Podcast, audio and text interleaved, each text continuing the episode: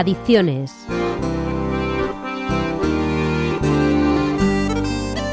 Si decimos ayahuasca, a muchas personas le viene a la mente la imagen de una choza en la selva americana con un grupo de personas sentadas en el interior bebiendo un extraño brebaje y dirigidos por un chamán. Unas esperando la cura de alguna enfermedad, otras con la esperanza de un viaje iniciático hacia un mayor conocimiento de sí mismo y para otras una ventana abierta al contacto con los dioses, aunque se puede estar ahí por las tres razones a la vez. La ayahuasca o yague tiene una historia milenaria en algunos pueblos del Amazonas, prioritariamente en Bolivia, Ecuador, Brasil, Venezuela y Perú. Pero en el siglo XXI, la ayahuasca es mucho más que esta imagen entre bucólica y mágica que nos hemos forjado de la historia americana.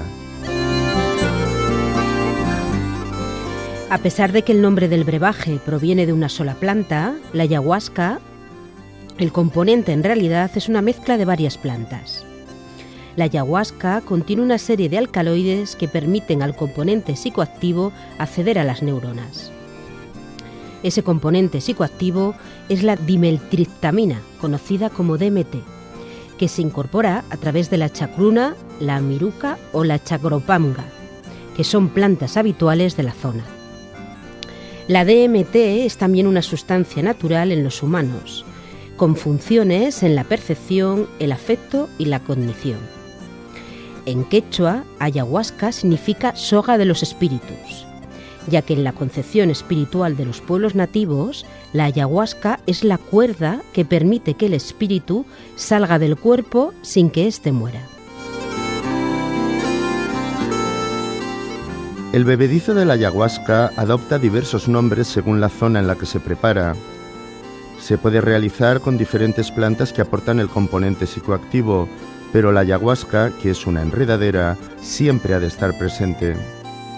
Según la forma de preparación se obtendrán diferentes grados de intensidad, desde una breve maceración en agua fría, con la que se obtendrá la concentración más baja, hasta una decocción de varios días.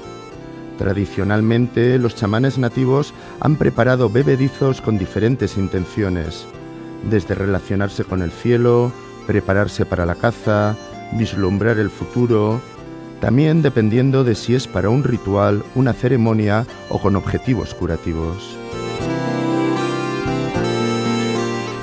Diversos análisis y estudios entre poblaciones que lleva años consumiendo ayahuasca no han detectado desajuste psicológico ni daño cognitivo o deterioro de la salud mental.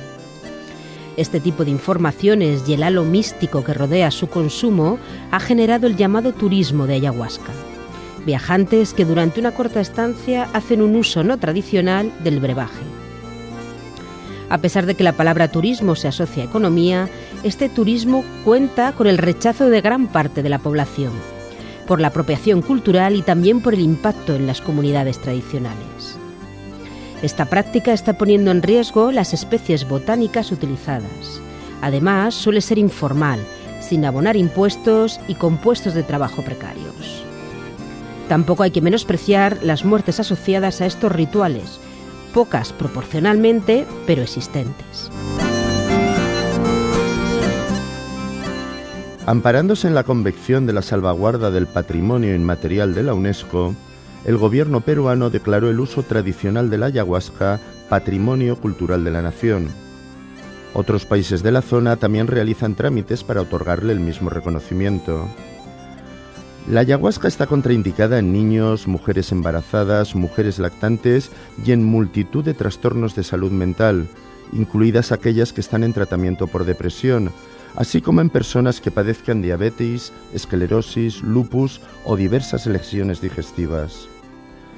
No se puede olvidar que el preparado no cuenta con control científico y la concentración se desconoce. Además, su principio activo se encuentra en la lista de sustancias psicotrópicas fiscalizadas por la ONU, por lo que su consumo es delito en la mayoría de los países. La eficacia de alguno de los fármacos utilizados en salud mental es mucho más baja de la deseada. Los estudios realizados con sustancias psicodélicas abren una puerta de esperanza al uso de fármacos mucho más eficaces. La ayahuasca es una de esas sustancias. En el Instituto de Investigación del Hospital San Pau, Joaquín Soler ha estudiado el potencial de la ayahuasca para mejorar los efectos de la meditación. Puede ser útil para tratar a personas con traumas de infancia o abuso sexual, porque permite evocar memorias autobiográficas con un grado de aceptación muy elevado. Es un reprocesamiento parecido a una exposición prolongada en psicoterapia. Puede escuchar todos los programas de adicciones en los podcasts de la web de Radio Nacional. Proyecto Hombre Valencia para Radio 5 Todo Noticias.